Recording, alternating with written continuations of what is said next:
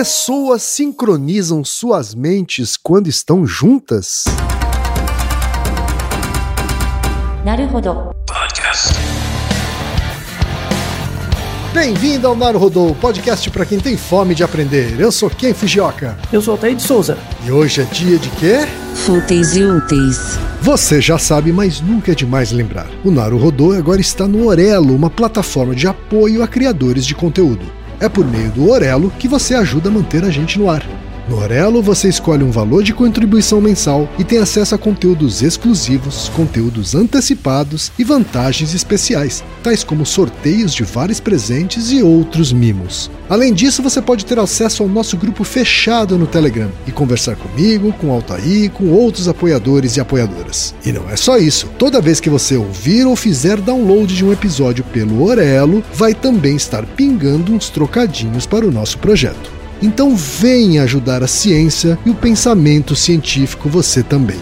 Venha pro Orelo e apoie o Naruhodô. E chegamos ao momento Alura, querido ouvinte, querido ouvinte. Eu sei que nessa época de isolamento social a gente é bombardeado o tempo todo com lives, webinars, cursos, e embora o senso comum tente nos convencer de que estamos em home office, a verdade é que estamos sendo forçados a ficar em casa e tentando trabalhar em meio a uma pandemia. Então, meu recado é: antes de mais nada, vá com calma e cuide de sua saúde mental. Dito isso, pode ser sim um bom momento para dar uma acelerada em sua carreira profissional. E é para quem estiver afim de fazer isso que eu quero falar aqui da Alura, a maior plataforma de cursos online do Brasil. Tem mobile, programação, front-end, infraestrutura de tecnologia, design, user experience, marketing digital, data science, inovação, gestão, tem para todos os gostos. E a Alura não é só uma plataforma. Ela é uma instituição de ensino, ou seja, ela garante a qualidade dos cursos que são produzidos por ela mesma. E funciona de um jeito muito simples. Você tem acesso a mais de mil cursos com uma única assinatura. Agora a vantagem: ouvinte Naruhodô tem desconto de 100 reais. Mas para ter esse desconto, precisa acessar a seguinte URL, anota aí, alura.com.br barra promoção barra. Repetindo, alura.com.br barra promoção barra Naruhodô. Altair, temos pergunta de um ouvinte, Altair. Parece uma pergunta meio estranha, assim, é, incomum, mas na verdade a gente vai falar sobre métodos muito atuais de neurociência que abrem espaço para coisas inimagináveis, que inclusive são usadas de forma errônea, né, por bilionários, que trilionários, que na verdade poderiam ser feitas com muito mais qualidade se as pessoas lessem os artigos originais. Olha, mas você quer que bilionários leiam artigos originais? Tá pedindo demais, hein, Altair? Não, eu quero que quem acredite nele leia os artigos originais. Mas enfim. Tá certo. O e-mail veio do Bruno Giulebiley. É isso? Espero que eu tenha pronunciado corretamente seu nome. Ou Bruno Giobilei. Enfim, ele manda o seguinte: Eu li essa matéria hoje e achei sensacional. Eu gostaria de um episódio sobre isso. Tem realmente como isso acontecer? E aí ele manda o link do artigo, não é, Altair? Que também está no, nos links aqui da descrição do nosso episódio, né? E o título do artigo é músicos e suas audiências demonstram padrões sincronizados de atividade cerebral. Né? Traduzindo aqui em tempo real o título em inglês de um site inglês, um site do Reino Unido, e ele continua assim: se existe essa ligação entre músico e plateia e que essa ligação é melhor feita por pessoas do mesmo sexo, seria correto afirmar que podcasts com host do meu gênero são mais agradáveis de ouvir porque eu consigo ter essa ligação? O mesmo também valeria para esfera de sala de aula, onde meninos teriam uma conexão melhor com professores homens e meninas com professoras mulher? Porque quando eu termino de ouvir algum host de podcast, seja o Altair ou o Attila Marino, eu fico muito na vibe deles. É como se fôssemos amigos de longa data, isso faz com que quando eu vou repassar o que eu ouvi para outros, eu tenha já um viés de amizade. É como se eu tentasse falar em nome dele. Tomara que vocês consigam sintetizar algo com tudo isso. Agradeço por todo o conhecimento passado e até mais. Obrigado, Bruno, pela sua missiva e sua dúvida que acaba de virar uma, uma pergunta tema do Naruhodô. Altair, a ciência explica esse fenômeno que foi narrado aí por esse artigo? É, então, explica. Esse artigo britânico é da Associação de Psicologia Britânica. É um site muito sério, assim, né? E eles fazem uma divulgação bem, bem bonitinha dos artigos publicados. Sim. Né?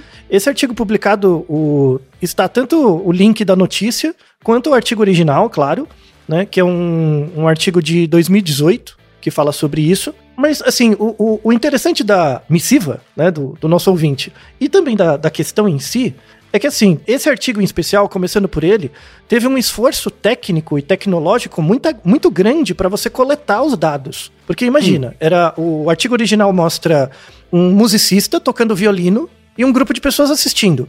Todos eles estavam com EEG, com eletroencefalograma na cabeça. Tá? Uhum. Tá? Então, ele, todos eles, tanto o músico quanto as pessoas, tinham a sua frequência, a sua atividade cerebral monitorada é, durante a música. E não era um EEG só, eram vários, porque eram várias pessoas e o músico, né? Então imagina toda a quantidade de fios e sinais que você tem que coletar, depois você tem que filtrar tudo isso. Deu um baita trabalho. Então a parte técnica é, é muito difícil, foi muito difícil de ser feito. Vamos falar um pouco dessa dificuldade técnica e tal. Mas a, a questão aqui no frigir dos ovos lá, eles identificaram que houve uma conectividade ou uma sincronização do cérebro, tanto do músico quanto das pessoas. Né, durante uhum. o período de, em que a peça musical estava sendo tocada. Nesse, nesse mesmo trabalho, né, nesse mesmo link, e também no artigo original, é, você tinha um musicista homem tocando e você tinha homens e mulheres assistindo. Né? Uhum. E aí ele verificou que as mulheres tinham uma conectividade um pouquinho maior com o músico do que os homens. O grau de conectividade. Todos eles tiveram uma sincronização neural, mas as mulheres, no caso do musicista homem, as mulheres tiveram uma sincronização um pouquinho maior. E aí eles mencionaram isso. E isso que motivou a pergunta do nosso ouvinte sobre essa extrapolação, né? Se existe ligação entre músico e plateia e essa ligação é, me é melhor feita por pessoas do mesmo sexo, e aí ele, ele fala, né? Será que quando o host do, do podcast é, é um homem eu também sou, será que tem uma maior confluência? Ou um professor, né? Isso. Não é bem assim. Então tem, tem uma discussão técnica que é muito interessante desse. Que esse artigo abre, tem outros artigos, tem um monte de artigos na descrição. Quem for da área de neurociência, sobretudo trabalhar com EEG ou FNIRS, esse tipo de coisa, é uma discussão metodológica bem interessante. Então, assim, eu, eu eu não vou falar só da questão da divulgação científica, mas tem coisas técnicas que quem estiver fazendo pós-graduação em neurociência vai se aproveitar. Espero, né? Então, da onde surgiu essa ideia de sincronizar mentes? Né? Ou sin sincronizar ondas cerebrais. Comportamentalmente é meio, é meio fácil verificar isso. Então, por exemplo, imagina uma dança de roda. Sabe, várias pessoas dançando em roda. Você pode imaginar uma, uma dança indígena, por exemplo. Várias pessoas em roda, batendo o pé no mesmo tempo. Ou danças de várias culturas que você imaginar, né? Principalmente danças de roda. Quando as pessoas batem o pé ao mesmo tempo, vai criando um ritmo e as pessoas que estão produzindo o próprio comportamento todas juntas. Então tem o, tem o comportamento que você produz, tem o ritmo que é gerado e tem a, o, o fato de você querer alinhar o seu comportamento com o comportamento dos outros. Todos ali junto. É esperado, é muito razoável pensar que internamente seus sistemas biológicos vão meio que harmonizando com as outras pessoas, porque tá todo mundo na mesma tarefa, né? Uhum. Só que, para você mostrar isso acontecendo mesmo, dependeu de um desenvolvimento tecnológico que a gente só teve a partir dos anos 90. Então, assim, nos anos 90 já começou surgindo os primeiros artigos, 80 e 90, é, com frequência cardíaca. Então, por exemplo, você pega duas pessoas fazendo uma tarefa e monitora a frequência cardíaca delas. Chega uma hora, quando elas estão compenetradas na, na execução da mesma tarefa, a frequência cardíaca das duas tende a ficar sincronizada. Então, um, tem, tem um jeito fácil de testar isso também. Por exemplo, quem? Você pode fazer isso. É, sai na rua andando com uma pessoa e você vai perceber que rapidamente o seu passo vai sincronizar com a outra pessoa. Se você tentar ativamente não deixar o seu passo sincronizado, além de ser muito difícil, você vai parar de prestar atenção no que a pessoa está falando. Você vai se perder. Uhum. Né? Se você tentar ativamente não se sincronizar com o outro, você vai se perder, vai perder atenção, vai desfocar. Não, não vai funcionar. Então, assim, é, é, é, muito, é muito esperado, muito fácil ter essa sincronização. Isso não acontece só com humanos, A gente tem trabalho, principalmente com frequência cardíaca, que é mais fácil de medir. Tem experimento com ave, com macaco, com, com outros com cachorro, com outros orga- organismos, que quando eles estão na mesma tarefa, você tem uma maior sincronização da frequência cardíaca.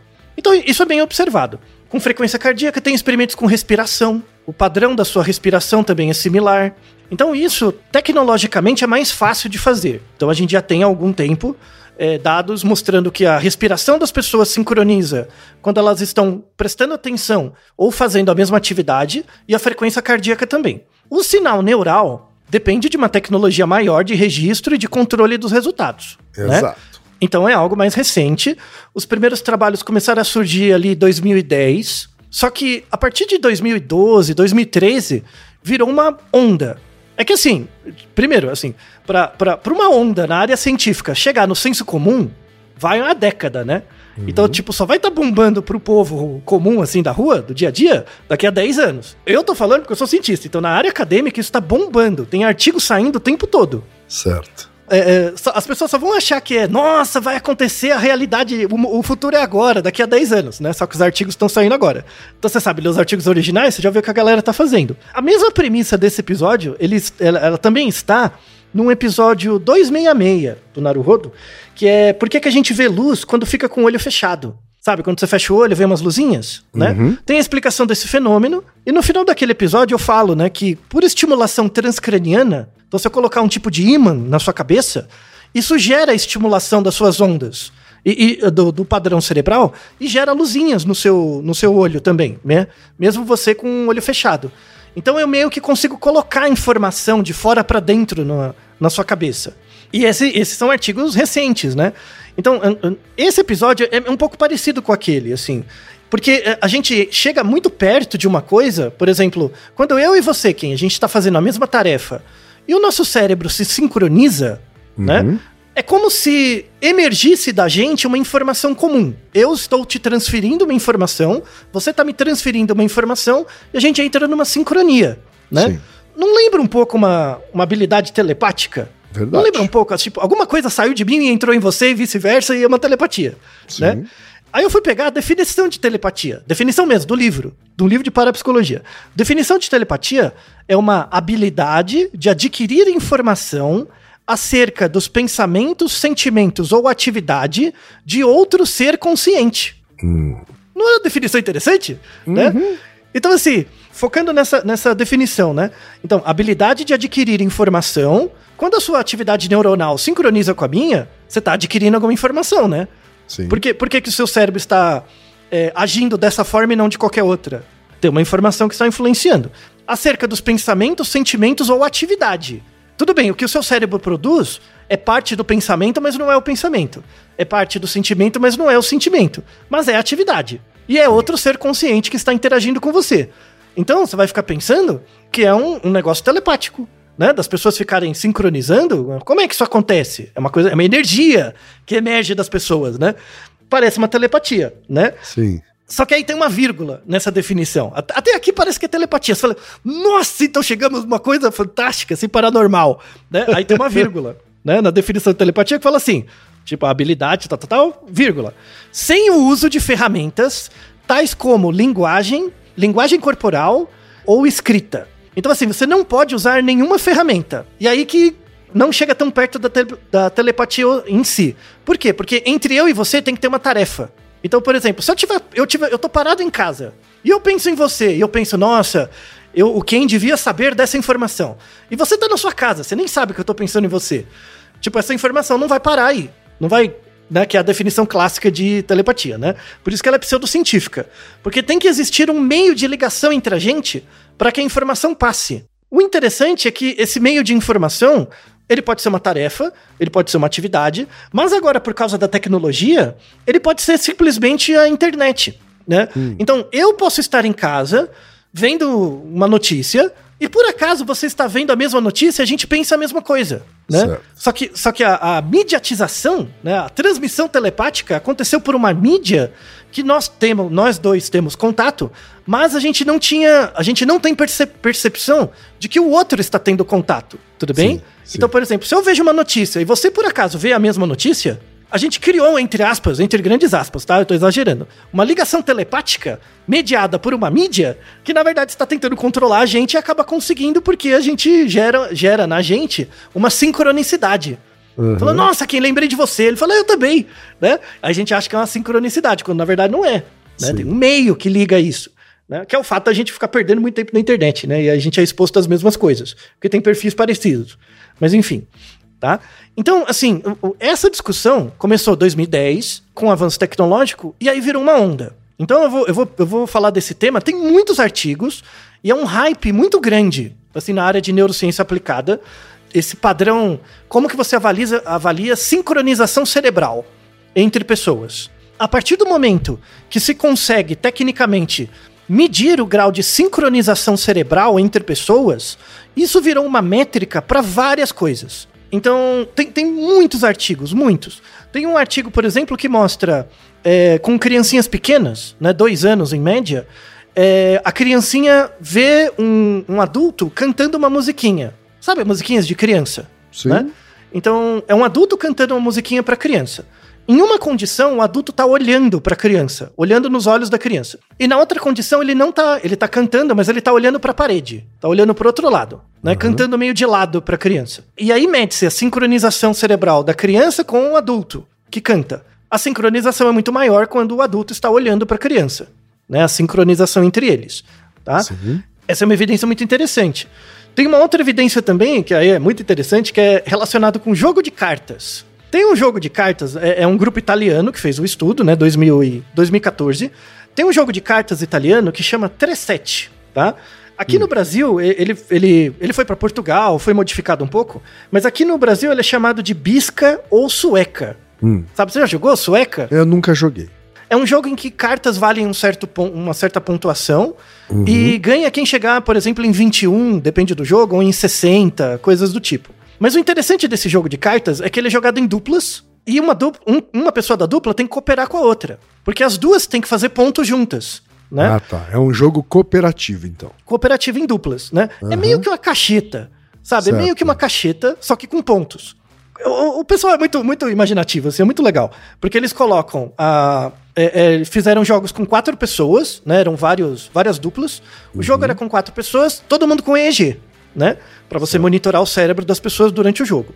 Aí eles viram que o, o, as duplas, né, durante o jogo, elas tinham uma sincronização neural maior e uma sincronização inversamente proporcional às pessoas do outro grupo. Então, assim, hum. não é que a minha sincronia aumentava só com você, ela ficava inversa em relação ao adversário. Né? Olha só. É muito interessante, assim. E aí, isso tem a ver com, com a dinâmica do jogo também. Porque, por exemplo, eu não posso jogar uma carta que vale, sei lá, se pra gente bater falta 5 pontos, eu não posso jogar uma carta que vale 7. Por exemplo, se você tem uma carta e tal, e é, é você não pode falar para mim qual carta você tem, mas você tem que ter uns sinais que você pode fazer, sabe? para blefar, dissuadir. E aí e é por isso. Então, você, eu, eu tenho que perceber que o sinal é seu e o outro não pode perceber também. Né? Então tem toda essa dinâmica não verbal que afeta a, a sincronização entre os cérebros das pessoas que estão ali. É uma aí coisa a gente, Aí a gente se aproximou do truco, então, né, Otay? Do Tudo, truco é, em duplas. Truco é que o truco tem dupla, não, não é muito dupla, né? É dupla e você precisa passar o sinal do que você tem pro seu parceiro. É, então. Então a versão brasileira é fazer com o truco. É que aí o cara vai levantar, vai querer bater, jogar a mesa no outro. aí atrapalha o sinal. Né? O, o, o Tracete, pelo menos, o pessoal fica mais quietinho. Vocês têm que ficar quietinho. Mas veja que é fantástico, né? Você consegue medir isso, né? Aí tem uma questão técnica, que é uma questão estatística que eu quero é, mostrar. Não vou me furtar de fazer isso. Como é feita essa sincronização? Né? Então eu coloco um eletrodo na sua cabeça, ele marca uma ondinha, né? Que é o sinal daquela área do cérebro que eu estou monitorando. Tá? Então, imagina que durante, sei lá, 10 minutos eu marco a atividade do seu cérebro. Então, é uma, é uma sequência de valores uma sequência de, de números, né? Dispostos temporalmente. Então imagina que eu coloco um eletrodo em você e um eletrodo em mim, ao mesmo tempo. Então eu tenho dois sinais, né? O seu sinal e o meu. Eu coloco um em cima do outro. Aí imagina que, que o sinal total dura 10 minutos. Eu ah. vou dividir esses 10 minutos em pedacinhos de 20 segundos. 20 segundos. Então a cada um minuto tem três pedaços. Se são 10 minutos, são 30 pedaços.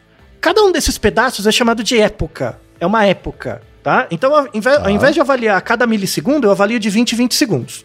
Então eu pego os, os seus, os meus primeiros 20 segundos e os seus primeiros 20 segundos e vejo a frequência de onda que está acontecendo ali, em Eu hertz. comparo mesmo, comparo o-. O, desenho das ondas. Isso, e a frequência, né? Certo. O seu e o meu, tá? Tá. Quando acontece uma, é, quando acontece uma sincronização, por exemplo, você está em 5 Hz e eu também, aí vale 1. Quando você está em 5 Hz, eu estou em 10, vale 0.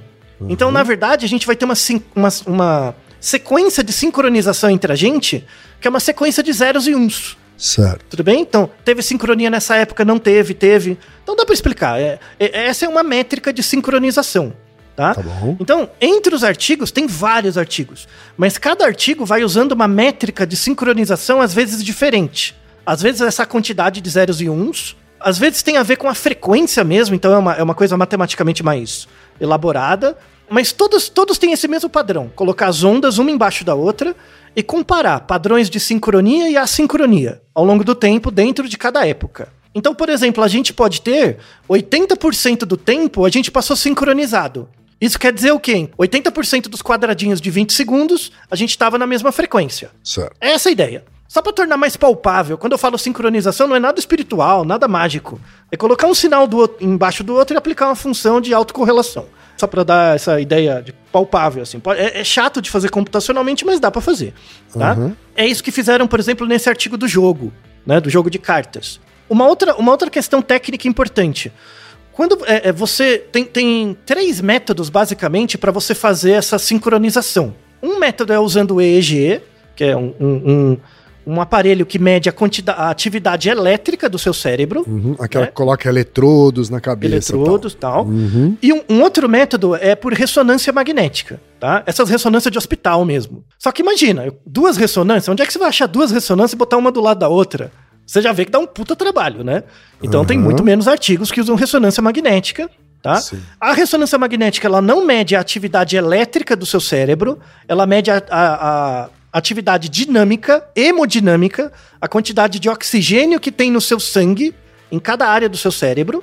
Então é uma coisa muito mais fluida, né? Varia muito mais rápido a quantidade de, de sangue do que a polarização dos neurônios. E tem um, um tipo, que aí é- é- é- hoje em dia é mais acessível, tem um tipo de ressonância magnética funcional portátil, que ao invés de botar você dentro da máquina, é um capacete, tá? Certo. Que chama F-NIRS. F-NIRS, tá? É, um, é uma ressonância funcional portátil.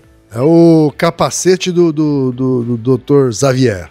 É um pouco, é um pouco isso. Só que, na verdade, ele não, ele não, não envia nem capta energia. Ele registra Certo. a quantidade de sangue e oxigênio que você tem em algumas áreas, tá? Tá certo. Então, assim, quando você vai usar a ressonância magnética do hospital, ela é um, um pulso magnético muito forte. Então, ela consegue pegar o seu cérebro inteiro. Você consegue mapear a quantidade de oxigênio em todo o cérebro. Esse capacete, o, o ímã, né, a- a- o, padrão eletromagnético não é tão forte.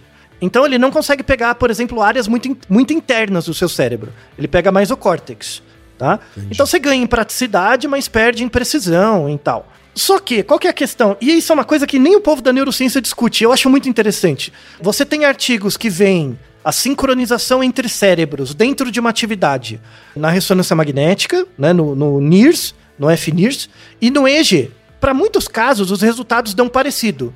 Então, se eu, coloco, se eu faço um jogo, a gente jogando, eu coloco o EEG e calculo a sincronização. E depois, o mesmo jogo, a gente com o NIRS, dá, dá também sincronização, né? Certo. Então parece que os dois métodos são comparáveis. Mas tem uma situação que os dois métodos dão diferente. E essa é a sacada que a literatura ainda está pensando. Mas eu quero dividir com vocês.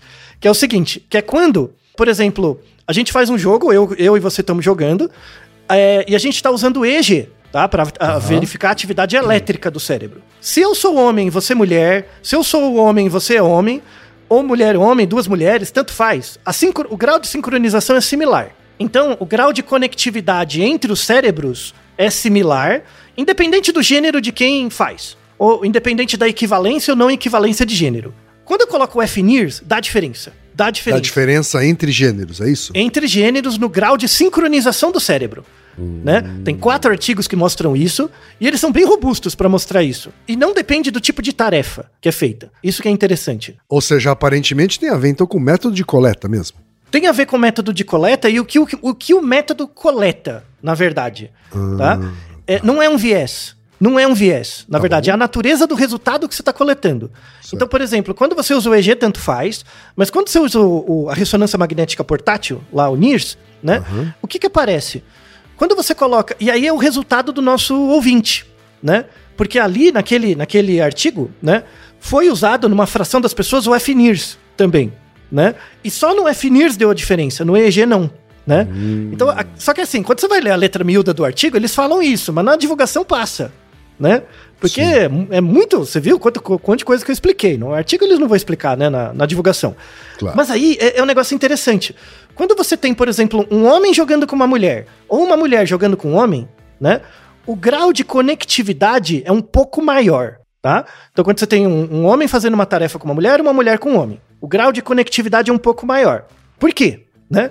Não tem essa discussão na literatura ainda, tá? Ela tá muito incipiente Sobre o porquê. Sobre o porquê. O que o resultado acontece, acontece. Beleza. Certo.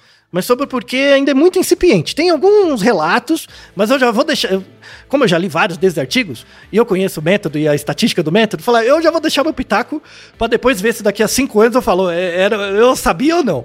né? Aham. Estou- qual estou- que é, estou qual que é a sua hipótese, então? então, a minha hipótese é- é exatamente que o, o FNIRS ele é bom pra, pra, como um marcador da diferença entre empatia e alteridade.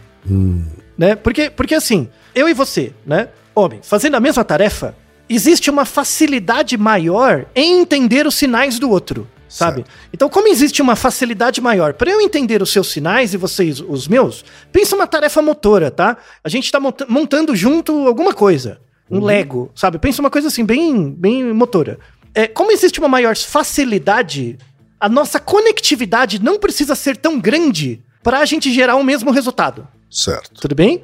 A gente tem que ter um grau de sincronização. O, o- a sincronização acontece, mas não é tão alta. Não necessita ser tão alta. Quando é homem e mulher, tem um esforço um pouquinho maior para decodificar, e isso pode gerar uma sincronização ainda maior. Só que assim, isso gasta mais energia, demanda mais energia. Energia entre as pessoas que estão se relacionando ali, Naquela tarefa, as duas pessoas. na tarefa. tá? Na tarefa, especificamente. Mas é uma quantidade pequena. Aí, aí vem o palpite, porque assim, as pessoas associam isso com seleção sexual, né? Falam, não, é, é- é, tem, tem uma questão ligada à reprodução aí, por isso que a conectividade é maior. Tem umas hipóteses disso. Eu acho que isso é tudo furada. E tem um jeito fácil de testar isso, que nos artigos não é testado. E é isso que eu queria testar. Porque dá pra testar no Brasil. Eu já sei os laboratórios no Brasil que tem o FNIRS, já tô cantando uma pedra pra vocês fazerem porque eu tô curioso pra ver o resultado. Tá que assim, certo.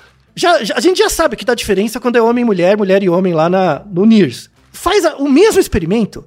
Só A que em gente tá falando da um- mesma. Só, só, só voltando um pouquinho aqui, Otário. Claro, claro. A gente tá falando do mesmo experimento sendo monitorado por EG e por MIRS, é isso? Isso. E aí no EG tende a ser muito similar o índice de sincronização, vamos dizer assim, Isso. das atividades cerebrais, e no MIRS você tem essa diferença. Isso. Quando os, os pares são do mesmo sexo ou não. Tá? Dá essa diferença. Um jeito fácil de validar isso, se é o sexo mesmo que gera a diferença, é o seguinte. E não tem nos artigos. Não tem relato. Não, não dá nem pra saber. Que é assim, fazer o mesmo experimento, só colocar um branco e um negro. Será que vai dar mais sincronização? Né? Porque aí você vai ver que não é uma questão do gênero, é uma questão da pessoa pertencer ao mesmo grupo que você ou não. Da pessoa ter capacidade de fato de ter empatia ou não. Isso, isso, isso. Então, o, o- se isso acontecer, e esse é o palpite, porque não tem um artigo que testa isso, Que eu- entre um homem e uma mulher você pode ter um alto grau de alteridade, mas não de empatia. Isso, exatamente. E o FNIRS é, é capaz de detectar isso. Certo. Essa é a diferença. Por quê? Porque a diferença do- da quantidade de oxigênio no cérebro, ela varia muito rápido. Então é rápido de pegar. O, o EEG ele tem uma resolução temporal maior, mas para despolarizar uma área do seu cérebro leva um pouquinho mais de tempo. Certo. Sabe? As tarefas. O que você chama de conectividade pelo NIRS é diferente da conectividade do EEG. São, são fenômenos diferentes que você está medindo. Mas é uma li- limitação do EEG. Se, se- É uma se o EEG, característica. se o EEG fosse mais evoluído, vamos dizer assim, Não, ele, ele também conseguiria pegar essa diferença? não, não. Não. É porque, Tá. é, é porque na natureza elétrica Porque não cérebro- tem a ver com não tem a ver com atividade elétrica. Não, Tem o a EG tem com a ati- ver com atividade Não, elétrica. eu sei. O que, eu- assim, eu tô dizendo que essa diferença não tem a ver com atividade elétrica, e sim Isso. com a atividade sanguínea. Dinâmica, isso, muito bem. Tem a ver Uhum. com atividade hemodinâmica. E Certo. aí a gente volta nos estudos, por exemplo, com frequência cardíaca. Uhum. Porque na frequência cardíaca tem evidência disso. Quando é homem e mulher fazendo a tarefa, tem uma, uma sincronização um pouquinho mais forte. Do- Hum. dif- diferente quando é duas mulheres ou dois homens. Certo. Né? Porque aí tem a ver com a frequência dinâmica, que é uma coisa que altera muito mais. Uhum. Né? Então, por exemplo, quando você está fazendo uma tarefa e depois você faz. é, Essa tarefa vai ficando mais difícil, você sozinho, tá? A sua variabilidade cardíaca aumenta Uhum. em frente a essa tarefa difícil, Certo. né? Quando você está fazendo uma tarefa cooperativa com outra pessoa, ou, ou você não está entendendo, ou você não está conseguindo fazer, não está ornando bem com a outra pessoa a tarefa, Uhum. né? Dá essa, esse aumento de frequência cardíaca também, né? Deixa eu colocar mais uma variável aqui, ó. Tá aí. Sim, à vontade. Se essas duas pessoas têm intimidade, Conhe- Conhecimento É. uma da outra enquanto indivíduo, assim. né? isso, entrosamento, intimidade, convivência, Uhum. essa sincronização não, não, não tende a aumentar também? Pode ser, pode ser. Não tem artigos que mostram isso. Né? Uhum. Então, é porque é uma área muito efervescente. Você viu como surge pergunta o tempo todo? Porque a Verdade. técnica surgiu, né? Então, o- essa técnica de coupling, né, que eles chamam, né, tá sendo muito usada numa área nova, assim, da, da psicologia aplicada, neurociência, enfim, que eles chamam de cognição social, né, que é colocar Então, em é, é, exato. Então, é, isso me chama bastante atenção, porque eu trabalho bastante com atividades em grupo, cooperativas, Uhum. né? Assim, colaborativas, co-criativas. E eu trabalho com grupos extremamente diversos, né? Isso. Bran- brancos, pretos, homens, mulheres, mais jovens, mais velhos, né? Então, por mais que eles se esforcem em ter alteridade, né? O nível de empatia, ele tem uma limitação. Com certeza. Né? Certamente então, tem. é- é- é- então você está me dizendo que se o grupo for mais homogêneo, ele vai ter mais sincronização, mas não necessariamente ele vai ser um grupo de trabalho melhor, certo? Então, é- é, você tem que focar no resultado. Aí tem um artigo muito interessante de 2019, que eles, eles não fizeram isso numa sprint, mas eles fizeram numa sala de aula. Certo. Tá? Então, imagina uma. Sabe aquelas salas de aula que são em U? Que as cadeiras são em U, né? Típicas Então, americanas, assim, né? Isso. É, é, ele, foi muito interessante esse artigo. Deu um puta trabalho, viu? Esse artigo, nossa senhora, os caras, parabéns, viu? Um artigo da PNS, muito legal. Que, que era assim: era um- um- uma atividade de meia hora. E eles fizeram isso durante 11 dias. Então, 11 dias, todo dia tinha meia hora de atividade, que era dividida assim. Tinham lá os, os alunos, eram 12 alunos, né? E o professor. Aí eles tinham 10 minutos iniciais para preparar o equipamento. Então imagina, imagina uma sala, 12 alunos, todos com EEG. E o professor também. Todo mundo. Imagina, você não Certo. pode mexer muito, ligado, os fios. Imagina, Aham. mano, eu, já trabalhei com EEG, é um trampo. Olha, E já é um trampo. nossa é, senhora, você olha aquele paper de quatro páginas, assim, você fala, meu Deus, como é que os caras fizeram isso? Foi um puta trabalho, né? Aí tá todo mundo lá, né, ligado. Aí tinha 10 minutos de preparação.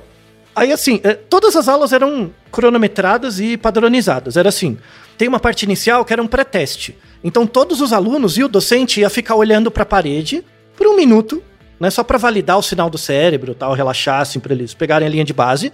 Aham. E depois, durante um minuto, eles olhavam uns pros outros. Sabe, cê, tipo, você tá parado, fica olhando pra, pra sala, pras pessoas, Uhum, tal. Só uma padronização.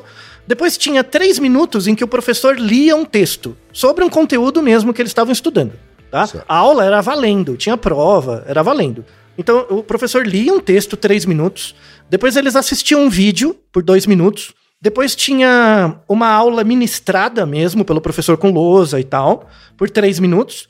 Depois tinha uma discussão entre eles por cinco Uhum. Fico imaginando aqui o professor na lousa com os eletrodos. Mi- Imagina o trampo. Nossa. E tem vídeo, no artigo tem os vídeos. No, um trabalho técnico incrível. Aí tinha uma discussão entre os alunos por cinco minutos, que o professor era um mediador só. E depois, no, no final, eles olhavam uns para os outros por dois minutos, que era a parte final, e olhavam para a parede por um minuto. Tá? Então todas as aulas eram assim. E aí eles coletaram esses dados e viram um grau de sincronização. Cada um dos alunos tinha que avaliar uns aos outros. Tipo, dar uma nota. Ah, o quão legal você acha o fulano, tal, de forma anônima, né? Tá. E todos os alunos avaliavam o professor também, dava uma nota. E aí, olha que interessante. Quanto maior o grau de conectividade entre os alunos, maior o grau de sincronização do cérebro deles durante a aula, independente de onde eles sentavam. Caraca. É uma telepatia louca, hein? É uma telepatia. Opa. Agora, Aí rolou um Dr. Xavier. o, o dedinho da parapsicologia brilhou agora, hein? Né? Por quê? Porque tava, tava todos do grupo. O professor é o mediador, né? Certo. Então tem aquela mediação ali do grupo, da tarefa. Então, o- os alunos que gostavam mais uns dos outros tinham mais afinidade, tinham um grau de sincronização maior. Os alunos que gostavam mais do professor tinham um, um apreço maior pelo professor. Quando o professor estava dando a aula expositiva, a parte expositiva, eles tinham uma sincronização maior com o professor. Os alunos que gostavam menos do professor tinham mais sincronia entre eles durante o vídeo, que era quando o professor não estava ativo, né? Era o vídeo passando Certo, né? certo. Muito interessante. Cada aluno usa um recurso diferente, né? Também. Né? Isso tem a ver. E, e esse artigo é o melhor exemplo que tem a ver com a sua. com os sprints. Depois teve uma prova, e aí eles viram que toda essa sincronia não afetava muito o resultado da prova. Então, ah, os alunos que tinham, é, sei lá, gostavam mais do professor, iam melhor ou pior na prova. Os alunos que eram mais bem vistos. Porque assim, você vai dando nota pra todo mundo, né? Então, tem os, os pop e os, e os mais excluídos, né? Tinha diferença na nota? É, é, dependendo do local da hierarquia social que o aluno estava, podia mudar um pouco a nota. Mas não era por causa do professor. Era por causa do grau de sincronia entre eles. Então, assim, numa sociedade, distópica, isso já tá acontecendo agora, né? É que vai sair na TV daqui a 10 anos só, né? Sim. Mas hoje ou em dia a não, gente né, Altair? Ou não. é, então, eu tô com medo. Mas hoje em dia já dá pra monitorar, por exemplo, um grupo de alunos numa sala e prever, por exemplo, bullying, prever quem vai melhor na sala, pelo grau de sincronia. Não é como o seu cérebro funciona. É como, é como a correlação entre os seus cérebros está com os outros, com os outros alunos. O fato deles estarem num layout de sala de aula em U era importante nesse caso, né? Porque assim eles sim. estavam, assim eles estavam facilmente observando eh, os outros, né? Onde quer que eles estivessem. Tem a questão do fio também, né? Porque estava sem U por causa da questão técnica. Sim, Não sei sim, se eles mas- pensaram nisso, né? Sim, mas, Mas- eu digo, em tese, ah, ah, faz diferença, né? Estar em U. Faz. Uhum. Faz. É, provavelmente. Tinha que fazer um outro com as cadeiras ligadas, né? Não dá pra. Uhum. Com, as cadeiras em fila, né? Não dá pra saber. Isso tem a ver tanto com a, com a questão das sprints, então assim. Quando você organiza uma sprint em que, a- que as pessoas estão conectadas em cada tarefa, porque você vai dando tarefas curtas e cada pessoa vai se conectando, né? Uhum. Sim. Não dá pra dizer quanto mais conectada o cérebro das pessoas fica, melhor é o resultado da tarefa. Não dá pra dizer isso. O que dá pra dizer é que elas ficam menos cansadas. É menos cansativo. Aí é um teste que você pode me dar o resultado. Eu não sei. né? Não tem artigo sobre isso. Eu posso, eu posso afirmar intuitivamente, Altair, que é mais confortável, mais cômodo, né? Você lidar com pessoas mais parecidas que você. Isso. né? Acontece que a inovação ou soluções mais criativas, ela se dá na diferença. Isso, exatamente. Então, então por isso que é uma fase. Sim. Então, como que você desenvolve, desenvolve a alteridade? Conhecendo melhor o outro, tirando as dúvidas, aí vai ficando mais familiar. Sim. Né? Porque, sim, então, as dúvida. coisas vão ficando mais familiares porque você vai ficando mais diferente. Sim. Isso tem que acontecer.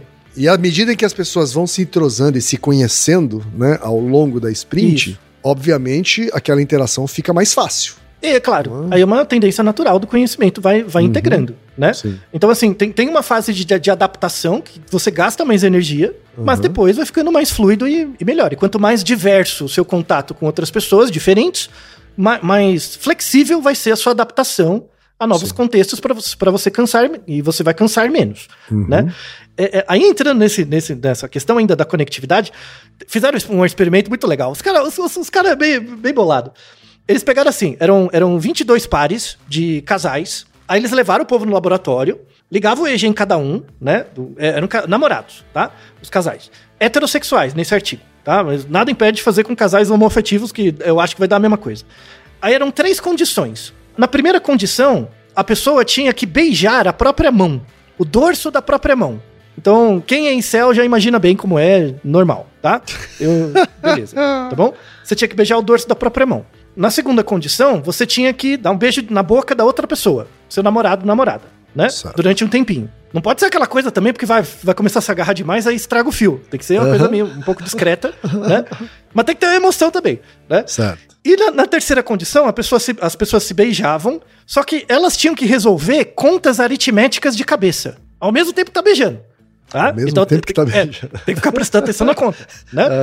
Então, é tipo você e os boletos, sabe? Uma coisa assim. Né? Tá certo. É, e aí eles avaliaram o EEG, a sincronia nessas três fases, e eles verificaram uma coisa muito interessante, que quando a pessoa está resolvendo as contas na cabeça, o grau de sincronia é obviamente menor do que quando está beijando sem pensar em nada, e é menor ainda do que quando está beijando a própria mão, né? Certo. E aí eles pediram, é, é, de forma anônima, pra- para os casais se avaliarem, avaliarem a eles mesmos e aos outros, ao, ao par, Uhum. né? É, e quanto maior o grau de felicidade com o casamento, maior o grau de sincronia com o du- durante o beijo. Olha que interessante. Então, esse marcador de, de sincronia pelo EG, tá? No NIRS não acontece, mas no EG, Uhum. esse, esse marcador de sincronia do EG pode ser mar- um marcador biológico é, para várias coisas. Muitas coisas. Adaptação ao ambiente, o Aham. grau de alteridade ou de empatia que você tem com uma certa situação. Então é por isso que isso aí tá bombando. A galera tá usando muito, muito, muito isso. Tem muitos artigos mesmo. Você vai ver que a- a- a- é tudo, tudo atual, assim, e abundam mesmo. Tem muitas referências novas. E, e tem uma última área que é sobre música, né? Que aí tem a ver com a pergunta do nosso ouvinte, né? Tem um grupo na é um grupo alemão e francês que eles estudaram muito duplas de músicos. É muito legal os artigos que eles fizeram. Eles pegam pessoas que tocam violão, as duas com EG, e elas têm que tocar uma peça juntas, né? Que tem uma colaboração. Um desses artigos, eles, eles Vou pegar um como exemplo, pedir pro Reginaldo colocar um pedacinho. É uma sonata de um, um compositor que é o Christian Scheidler. O link do YouTube do vídeo, né? Do, com a música está no, no YouTube. O Reginaldo pode colocar um minutinho, né? Só para as pessoas é, perceberem como, como a música funciona.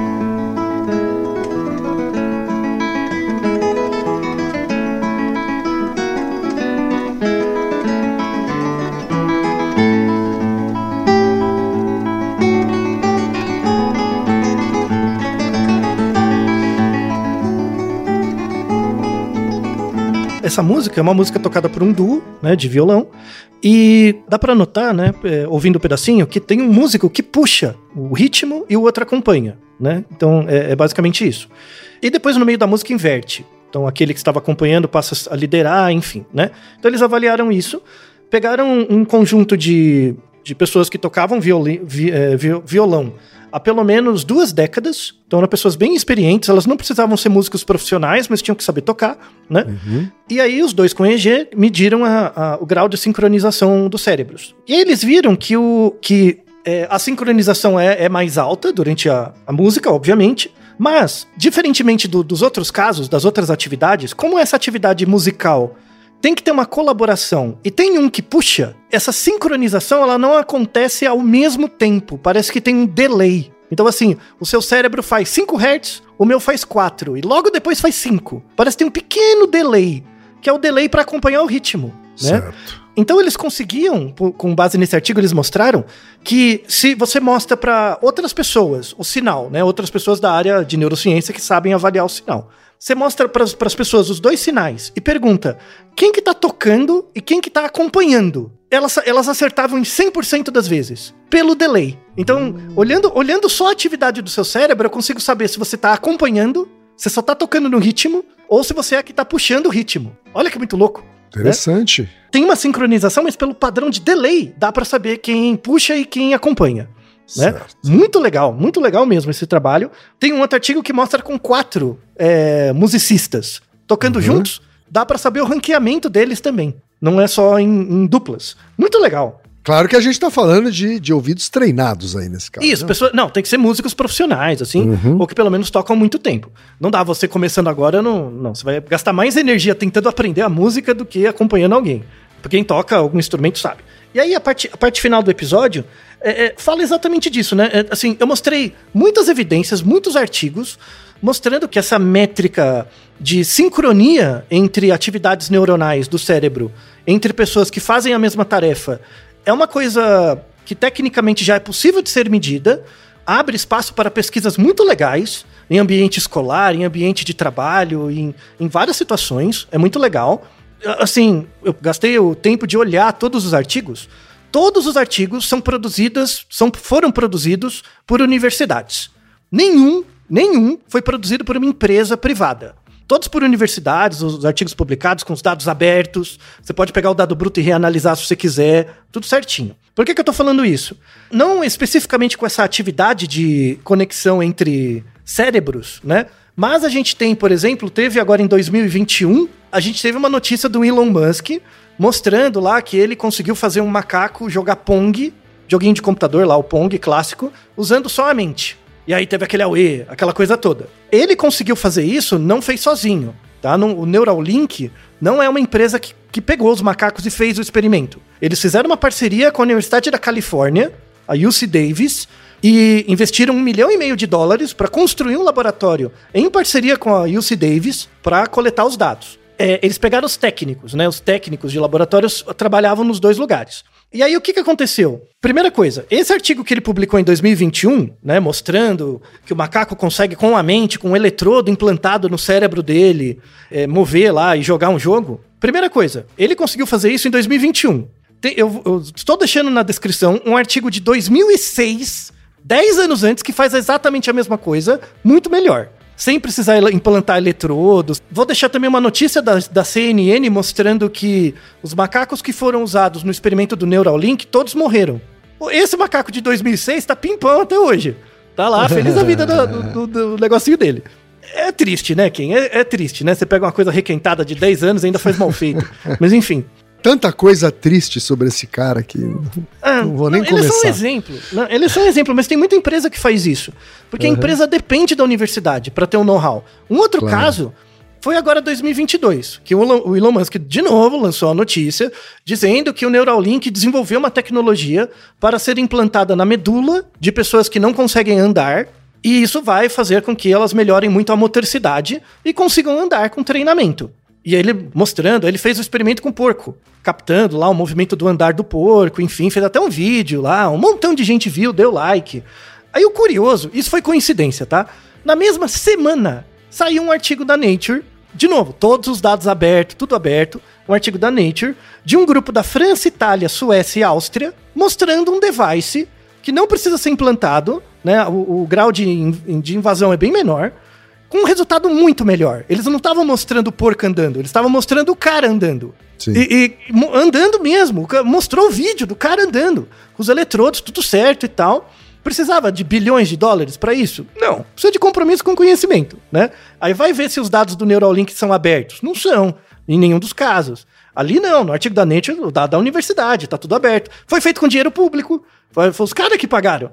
O uhum. governo lá, o, uhum. o, povo lá que pagou para os caras fazerem o trabalho. O cientista não tem tempo de ficar fazendo marketing, né? Ele tem tempo de fazer o cara andar, né? Ele precisa, você precisa de tempo para fazer isso. E, e, por isso que eu estou trazendo essa coisa da, da conexão entre cérebros. O grau de conectividade entre cérebros, hoje em dia, pode ser avaliado com qualquer. com devices relativamente baratos. Né? Se você pensar um videogame, em pouco tempo isso vai começar a aparecer. Por exemplo, em videogame e tal. Só que, quando eu falo pouco tempo, daqui a 10 anos, porque tem uma questão técnica, né, para ser resolvida ainda. Mas já existe. E aí isso traz à tona, que é, que é o fechamento desse episódio, mostrando assim que, que se as pessoas acompanhassem o que, o que o cientista faz de verdade, se a divulgação científica parar. E aí é a minha, minha crítica pessoal, né? Se a divulgação científica parar de agradar as pessoas e começar a mostrar de fato o que o cientista faz, com, com, a técnica mesmo, mostrar a, o que, que o cientista faz. Ó, o que a gente está coletando é isso. Tipo, isso que a gente está fazendo agora vai sair no Black Mirror daqui a 10 anos. Sabe? Você vai achar que é revolucionário daqui a 10 anos, mas não, a gente está fazendo agora. Macaco que joga videogame sem, sem controle, só com cérebro, já tem 10 anos. Agora que está ficando popular. 2006, o primeiro artigo. Tem outras coisas do Arco da Velha, que a gente vai explorar em artigos futuros. Só que você vai abrir o artigo original, é o aramaico. Assim, um monte de derivado integral, epsilon, delta, e é difícil de, de pegar, né? Daí um papel da divulgação científica é de fato trazer essas coisas que estão nos rompantes do conhecimento e mostrar, falando, você não, você não tem que aprender que hoje você consegue sincronizar mentes telepaticamente, não é você aprender isso no Netflix. É pra você aprender isso no resultado da, da universidade, mostrando para você. Entendeu? Porque o, o trabalho mais teta do mundo é ser, é ser roteirista do, do Black Mirror. Porque é só ler os artigos e botar a história. Eu seria facilmente o roteirista do Black Mirror. É a coisa mais fácil que tem, né? Depois bota o ator pra fazer um, o cara bonito, tá? os caras lá bacana, né? Mas, mas o roteiro, fácil. Hoje em dia, vixe Maria. Eu sei que, por exemplo, quem você não conhecia muitas dessas coisas antes do episódio, né? Mas você já vislumbrou aplicações, por exemplo, para sua área profissional, que com um pouco mais de recurso técnico vai ser possível acessar. E eu quero trazer à tona é, essa coisa para as pessoas. Assim, hoje em dia, a telepatia em si, ela é possível. Possível nesse sentido de que a gente capta informação do contexto e dos outros, sem perceber, e o nosso corpo vibra em sincronia com outras pessoas que a gente está trabalhando. Então, assim, a conexão entre as pessoas não emerge apenas da experiência que está sendo compartilhada, mas também da contribuição individual de cada pessoa. Então, se eu sou muito diferente de você, a gente vai ter uma sincronia, mas ela vai ser um pouquinho mais difícil. Com o tempo, Sim. ela vai se tornar cada vez mais fluida. Isso altera a sua experiência e também a minha. E você falou também, você mencionou a palavra corpo, né? Quer dizer, a, a, como a nossa inteligência ela parte de uma não dualidade, né? Da, da nossa, da nossa individualidade, né? Como a inteligência não está só no cérebro, uhum. né? E nem a mente é a única responsável por inteligência, né? E sim o corpo inteiro, assim, né? Isso. É, é, o nosso corpo também tem capacidade de ler e de transmitir coisas, né? É, é uma, é uma maravilhosidade isso. E isso. quando você falou que é aplicação prática, sim, porque tem a ver com relações humanas, né? Tem a ver com com relações sociais, né? Então acho que esses experimentos todos aí ainda vão trazer bastante aprendizados, pelo menos em tese, né? Vão trazer bastante aprendizados aí para a gente lidar melhor enquanto coletividade. Isso. Enquanto o Naruhodo assistir, vamos trazer essas coisas do arco da velha, porque eu, quando eu leio os artigos, tem alguns que eu me surpreendo. Vários desses eu me surpreendi. Espero que vocês se surpreendam também. Mas vocês não viram nada. Teremos ainda revelações para o futuro próximo, muito antes de qualquer Black Mirror. É isso aí. E Naruhodo, ilustríssimo 20. E você já sabe, aqui no Naruhodo, quem faz a pauta é você. Você tem alguma pergunta pra gente ou quer comentar algum episódio? Escreva pra nós. podcast@naruhodô.com.br. Repetindo? podcast@naruhodô.com.br. E lembre-se, mande nome completo, idade, profissão e a cidade de onde você está falando. É isso aí. Naruhodo. Esse podcast é, apresentado por b9.com.br.